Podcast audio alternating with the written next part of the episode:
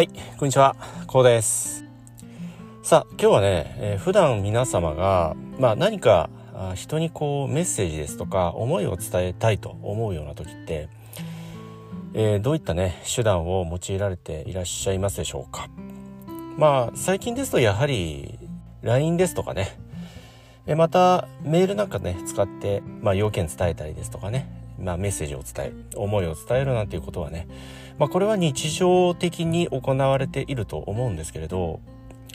まあここ昨今はやっぱりねこういった情報化社会 IT 時代ということもありましてねいわゆる携帯電話スマートフォンというものが一人一台の、まあ、時代といってもね、えー、過言ではないということでございましてね。非常にこういったツールメッセージツールといいますか人に思いを伝える手段といいますかね、こういった、え手段というものの幅がね大変広がったあこういった時代でもあります。まあそれでもね一昔前をね、えー、紐解いてみますと、えー、僕たちが生まれたね、えー、昭和の時代にはねまあ当然今のように携帯電話スマートフォンなんてものもありませんし、えまたパソコンですよね。パソコンももう一部マニアのものと。当然パソコンはあったんですけど今のようにこう何て言うんでしょうね。まあ安いものですと数万円。えこういった価格では買えるような、まあ、代物ではないと言いますかね、まあ、一部のねそういったあ世界に詳しい、まあ、マニアの世界と言いますかね、まあ、そういった方しかこう所有をしていないようなあそういった時代。えですので当然ね、えこういったインターネットのようなものもありませんしね。うん、まあそういった時代ですとこのようにね人にものを伝えるですとか思いを伝える手段というのはやっぱりまあ電話であったりね、えそして書をしたためるといいますか手紙を書くね、えそしてハガキを書くこういったまあ手段を用いたこういった時代でもあります。まあそういった中でねまあこういった IT 化がね進んだ時代においてはまあ自然の成り行きと言いますかね当然まあ手紙を書くですとかねいわゆる書をしたためるという機会が非常に減っているのではないでしょうか。まあ人によってはねこう何て言うんでしょう。自分で直筆でもう数年間書いたことがないよなんていう方もねひょっとしたらいらっしゃるかもしれませんよね。うん。まあ書くよ自分でもね何て言うんでしょう。その自分の直筆でね手紙を書くですとかね、うん、こういった機会ってとても減ったんですよね。うん、まあ仕事職場で、えー、こう若干こうメモ書きをしたりですとかねそういったぐらいですよね。まあ後の手紙を書くですとかはがきを書く、うん、こういった機会というのはもうほぼゼロねゼロに等しいのではないでしょうか。ちなみに僕はねあの年賀状もねもう書くのをやめてしまったのでまあやめてしまったと言いますかもう何て言うんでしょうその出すのをやめてしまったんですよね。うん。まあ今は携帯電話ですとか先ほど申し上げた LINE ですとかね。メールでもう十分ね遠方の方でも十分瞬時につながれる時代でもありますのでそのあえてね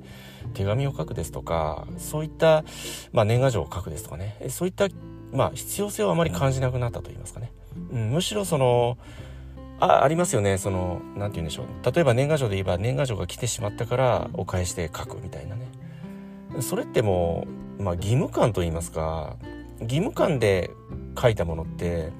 相手にとっては僕はあまりこうお互いにいい思いいいエネルギーというものがそこに存在しないと思うので、えー、なので、まあ、こういった時代が変わってきたということなんですよね。うん。まあそういった理由でね、えー、僕は年賀状をね、えー、まあやめたんですけどまあそれもね、えー、当然親戚演者にはね、えこう断りを入れてねもうやめるからということでね、え断りを入れて了解を得た上でね、えやめるとまあこれも、ね、人間関係をね、え壊してしまってはいけませんのでねその辺りの方はしっかりと、え挨拶をしてやめるといったことをね、えしましたね。うんまあそれでもねやっぱり LINE ですとかメール全盛の時代ですけど直筆の良さというのもね僕は個人的にはね理解しているつもりなんですよね。やっぱりその自分の手でいわゆる肉筆ってやつですよね。自分の手で直筆で書いた文字というのは非常にそこに思いがこもってるんですよね。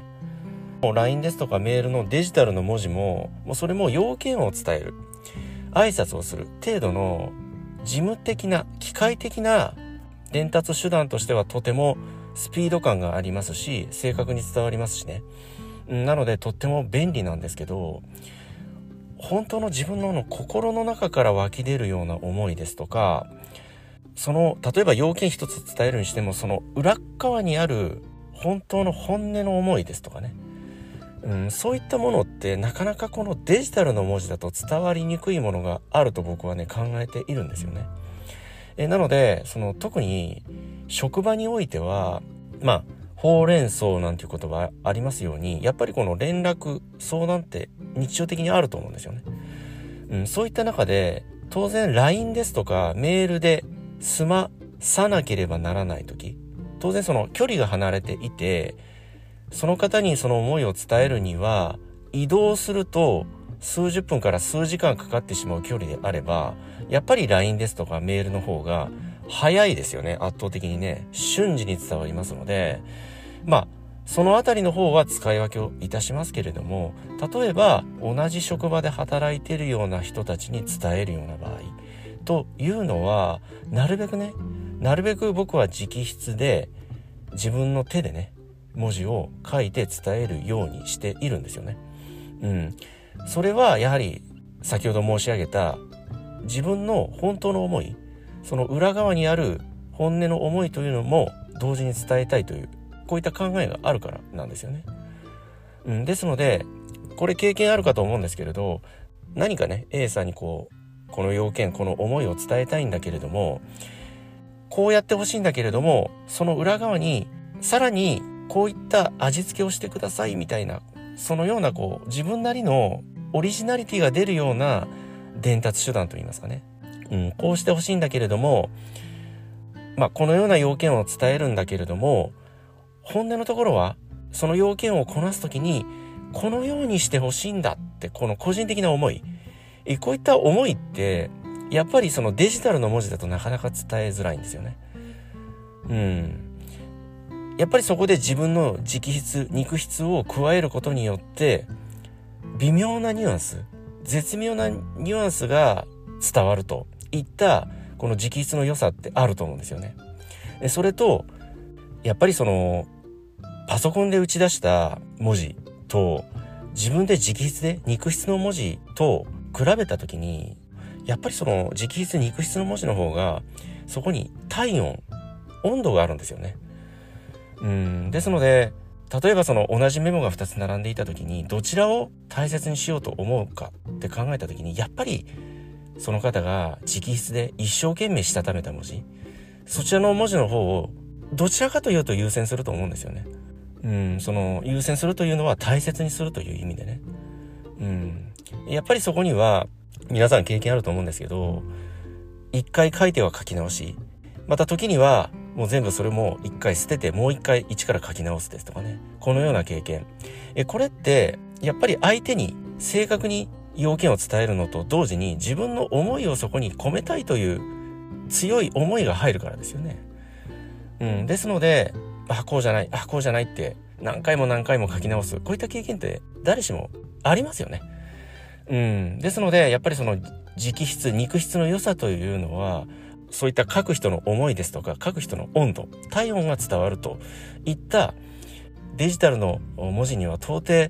ね、えー、表すことのできない、えー、その人の思いであったり、心であったりね、体温であったり、あったかさ、あそういったものがね、その直筆の文字、肉筆の文字というものにはね、あるのではないのかなと。まあ、こんなことをね、考えておりますけれどもね、え皆様は日々日常ね、この直筆、肉筆の文字、まあ、その場面、場面に応じてね、え効果的にね、え、ご活用になさっていらっしゃいますでしょうか。はい、今日はね、このあたりの、まあ、こういったね、え直筆、肉筆の、まあ、良さといいますかね、温かさ、まあ、こういったことをね、少しね、えお話をさせて、えいただきました。え皆様はどのようにお考えになられますでしょうかはい。では、この辺りでね、今日の音声を終わりにしたいと思います。この音声がどなたかの人生にとってね、何らかのプラスや、何らかのね、気づきになれば大変僕もね、嬉しく思います。ではまた次回の音声でお会いいたしましょう。ありがとうございました。